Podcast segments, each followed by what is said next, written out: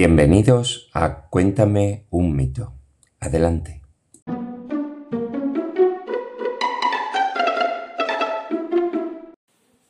Mitología para niños. Hércules y el toro de Creta. Su séptimo trabajo. Euristeo mandó a Hércules a su séptimo trabajo, que era domar al toro de Creta y llevarlo a Peloponeso sano y salvo. En el barco que iba hacia Creta, un marinero le contó a Hércules la increíble historia del toro de Creta. A la muerte de Asterión, el antiguo rey de Creta, sus tres hijos disputaron el trono, y el más avispado, Minos, hace un trato con el dios del mar, Poseidón, para demostrarle a sus hermanos que era el elegido por los dioses. Estos le concederían todo lo que quisiera, y para demostrárselo pidió que saliera un toro del mar. A cambio, él tenía que sacrificar al animal en cuanto saliese. Poseidón cumplió su palabra, pero Minos no hizo su parte, y en venganza Poseidón convirtió al toro en un monstruo terrible. Una vez en Creta, el toro salió de su escondite y comenzó una intensa lucha en la que Hércules venció al toro subiéndose a su lomo, hasta que cayó exhausto al suelo. Así consiguió domarlo y lo llevó vivo ante Euristeo, el cual decide soltarlo. Pero él no sabía que la bestia seguiría sembrando el pánico en Grecia, pero él había terminado su trabajo.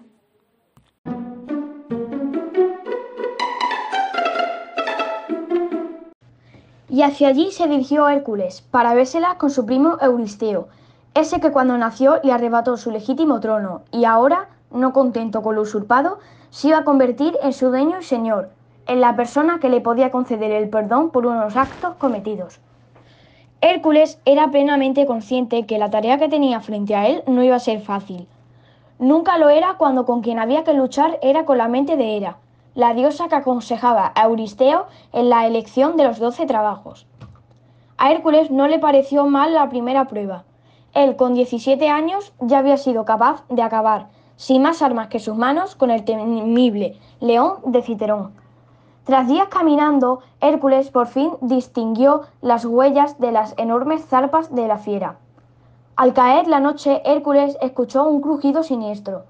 Durante unos segundos permaneció inmóvil, con los cinco sentidos alerta. Lo primero que vio fueron unos colmillos largos como brazos y afilados como cuchillos. Aquella bestia acababa de devorar una presa y sus voraces fauces la trituraban como si de paja se tratase. Pese a la oscuridad que allí dentro reinaba, al fondo se veía el destello de los colmillos del animal, deseoso de atrapar y devorar a una nueva presa. En segundos, Hércules tuvo que tomar una difícil, una difícil decisión. El león era demasiado grande para poder estrangularlo con sus brazos. Debía hacerlo de otra manera, pero debía hacerlo rápido, pues el animal ya estaba ya preparado para saltar sobre él. Por supuesto, Hércules superó la prueba y demostró, una vez más, tener tanta inteligencia como fuerza.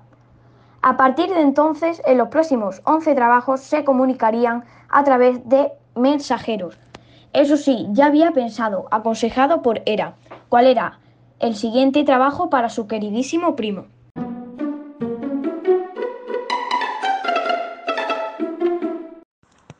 El nacimiento de Afrodita, la diosa del amor y la pasión.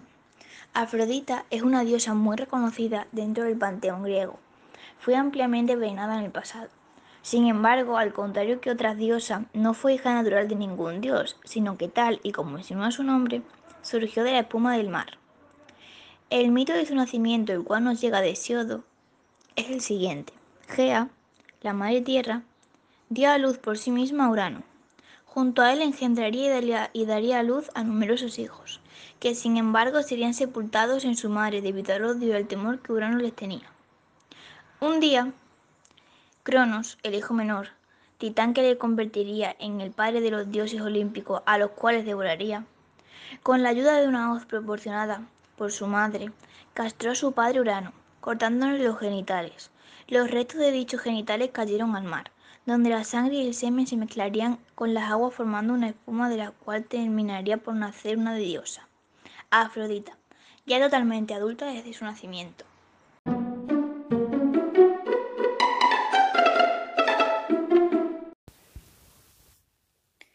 Perseo y Medusa Perseo era un semidios, hijo de Zeus y de la mortal Danae. Polidectes, que se había enamorado de Danae, pensó que Perseo estaba estorbaba a sus planes y amenazó a éste con cortar la cabeza de su madre si no le traía la cabeza de, la Medusa, una de las tres gorgonas que, habitaban en la isla de Serifos. Los dioses decidieron ayudar a Perseo en su difícil empresa.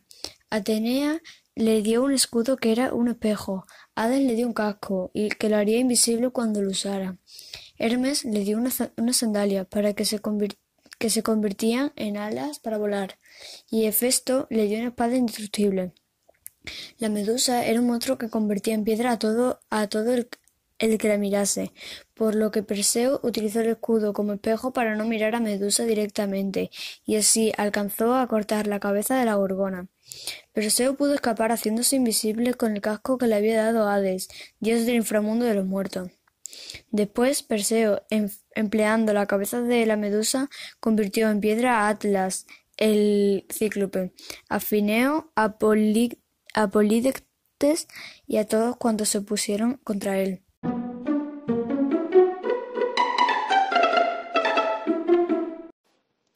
Tras cumplir con los doce trabajos impuestos por Euristeo, la vida por fin parecía sonreír a Hércules. Se había casado con Deyanira, la hermana de Melagro, y su vida transcurría de lo más apacible. Pero pese a la aparente tranquilidad, de vez en cuando un pensamiento volvió a su cabeza. Unos meses después de su boda, Hércules y Deyanira tuvieron que cruzar el río Ebeno en época de crecida. Las aguas habían desbordado y salían violentamente de su cauce. Así que cuando el centauro Nero les ofreció, a cambio de dinero, cruzar sobre sus hombres, ellos aceptaron encantados. Primeramente llevó a Hércules y sin ningún inconveniente lo dejó en la otra orilla. El problema vino cuando Nero, en lugar de cruzar a Deyanira y dejarla donde se encontraba Hércules, quiso llevarla a un lugar apartado para preocuparse con ella. Los gritos de desesperación de la, de la bella joven enseguida fueron escuchados por Hércules, quien rápidamente lanzó una de sus venenosas flechas contra el centauro y corrió a rescatar a su amada. Pero antes de morir el centauro, con los ojos desencajados y entre murmullos, le hizo un extraño ofrecimiento a Deyanira. Hércules y Deyanira siguieron siendo inmensamente felices. En los siguientes años y fruto de esa felicidad nacieron dos hijos. Pero un día la guerra volvió a llevar a, Hércules fuera de su casa y allí conoció una prisionera de la que se enamoró. Deyanira se, se enteró de esta relación de su marido inmensa y en una profunda tristeza. Pensó que tal vez era un momento de hacerse uso de la sangre del centauro y recuperar así el amor de su amado.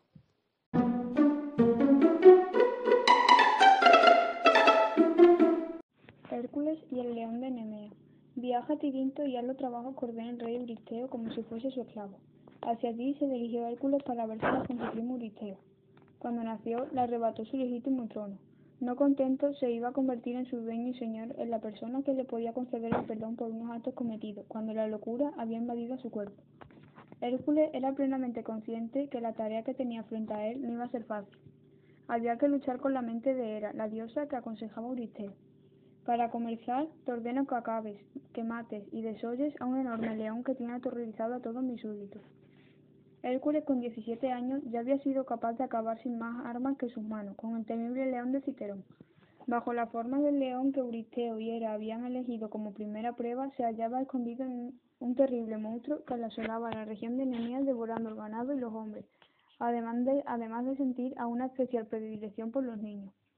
Hércules por fin distinguió la huella de las enormes zarpas de la fiera. Su rastro le condujo hacia una cueva y sus inmediaciones se escondió Hércules esperando a ver su presa. Al caer la noche, lo primero que vio fueron unos colmillos largos como brazos y afilados como cuchillos. Hércules le sacó una de sus flechas y la dirigió directamente a los ojos del león. La flecha ni siquiera había dañado al león de Nemea. La leyenda era cierta. No había piedra, bronce o hierro que pudiese atravesar la piel de aquel temible animal. La cueva tenía dos entradas. Si Hércules iba tras el león, este saldría por la y le atracaría por detrás. Aprovechando el momento en el que el pleno, en el pleno salto el león, de Nemea abrió sus fauces para atacar a su presa. Hércules metió su puño en la boca del león con la mayor fuerza, atravesando la garganta. Esta vez el bocado había, había sido demasiado duro para el animal, quien en pocos minutos, asfixiado, dejó de respirar. Hércules decidió usar las propias garras del león como si de cuchillo se tratase y consiguió quitarle la piel. A partir de ese día, Hércules siempre se vistió con ella y le sirvió como armadura. Cuando Hércules volvió a Argos con el cuerpo del enorme animal, su primo Euristeo no fue capaz, ni de recibirlo. El muy cobarde aterrado corrió a refugiarse dentro de una tinaja de su palacio y, y prohibió que Hércules entrara en la ciudad.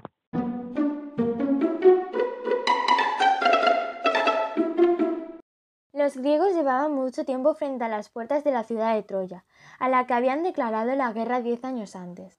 Habían intentado entrar en la ciudad una y mil veces, pero nunca lo conseguían. Pese a los años y el cansancio, había un capitán. Se llamaba Ulises y era el rey de la pequeña isla de Itaca. Ulises decidió pensar algo, una estrategia que devolviese la alegría a sus soldados y pudiesen por fin conquistar Troya. Un día a la diosa Atenea se le ocurrió una buena idea. Le susurró todo el plan a Ulises. Enseguida, Agamenón, el jefe supremo de las tropas griegas, le preguntó qué debían hacer. Ulises respondió sin dudarlo, levantar el campamento. Agamenón no daba crédito a la respuesta. Ulises se había vuelto loco. Ulises le contó el plan a Agamenón y le pareció una idea estupenda. En tres días, cuando los troyanos se asomaron a ver la gran llanura que se extendía tras las murallas de la ciudad, no podían creer lo que veían. Barcos navegándose en dirección a sus tierras. Por fin la habían conseguido. La guerra había terminado.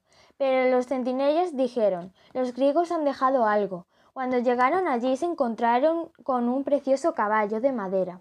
Lo llevaron al templo de Atenea. No querían hacerla enfadar. Tras colocar el caballo comenzó la fiesta para los troyanos. El caballo no era una ofrenda para Atenea, sino una trampa para entrar en la ciudad. Lo habían construido ellos mismos y habían dejado su interior hueco para que se pudiesen esconder Ulises y otros veinte guerreros.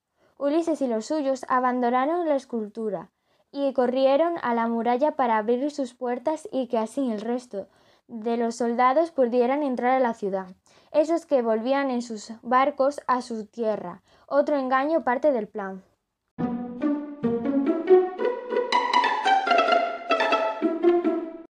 Hola, me llamo Elena y vengo a explicar el mito de Aquiles, el invencible.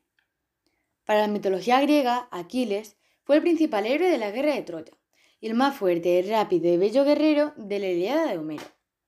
Era hijo de Peleo y de Tetis, una ninfa marina. Para explicar la inmortalidad de Aquiles existen dos versiones. Una nos dice que cuando nació, su madre Tetis lo sostuvo del talón y lo sumergió en el río Estigia para volverlo inmortal.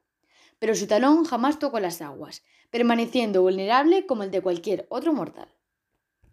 Pasado mucho tiempo, durante una de las batallas de la guerra de Troya, el poderoso Aquiles, aparentemente invencible, finalmente fue derrotado por el príncipe troyano Paris, quien le disparó con una flecha envenenada.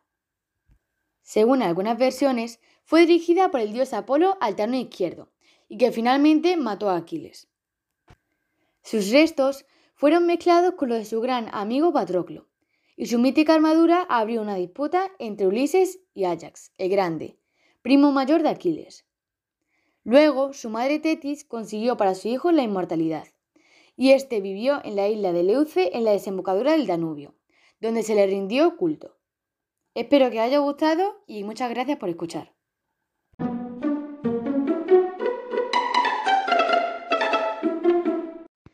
El rey Midas. Midas era un rey que vivía en Frigia, un país bendecido por los dioses. Midas era alguien que nació para ser inmensamente rico y nunca se conformaba con nada. Un día apareció el dios Dionisio, el dios del vino y de la fiesta, y se pasaron el día bailando y bebiendo. Se quedaron dormidos. y a la mañana siguiente un jardinero los encontró bajo un rosal. Midas los trató con amabilidad. Se encontraron Sileno y Dionisio, y Sileno le contó que se había quedado dormido, y Midas lo cuidó. Dionisio estaba agradecido y fue a buscar a Midas, y le dijo que le concedería lo que quisiese. Midas se lo pensó y decidió que quería que todo lo que tocase se convirtiese en oro. Dionisio se lo concedió. Midas se fue a su jardín a probar su poder. Al principio estaba muy contento, pero luego se arrepintió. Tenía un perro y se acercó y lo tocó y se convirtió en oro. Midas también tenía una hija, a la que le gustaba abrazar a su padre. La hija fue corriendo y le dio un abrazo a su padre y se convirtió en oro. El rey Midas se cayó de rodillas y se puso a llorar. Además estaba a punto de morir, porque no podía comer ni nada.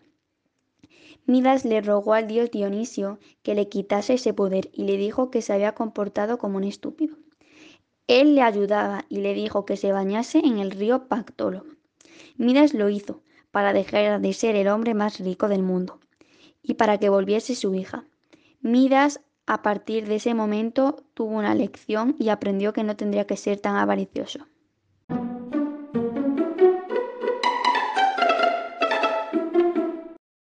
Hércules y Cancerbero, el último de sus doce trabajos. Trata sobre el último trabajo que tuvo que realizar Hércules de los doce duros trabajos. El trabajo consistía en coger el Cereberus, que es un perro de tres cabezas, con la cola de serpiente, el que está en el infierno, y su trabajo consiste en ser el guardián del infierno. No dejaba que entrara ningún vivo ni que saliera ningún muerto. Después de un largo camino, Hércules consiguió ir hasta Hades, el dios del infierno, al que con educación y respeto le pidió que si podía llevarse a su perro, el Cerberus, al mundo de los vivos, y extrañamente le respondió que sí, pero con una condición, que si le podía poner el collar y llevárselo sin hacerle ningún daño y sin ninguna arma, solo con sus manos se lo llevaría. Hay muchas teorías sobre ello, pero la que más me gusta y me llama la atención es que se lo llevó gracias al cariño y los verdaderos milagros, y así consiguió pasar su última tarea.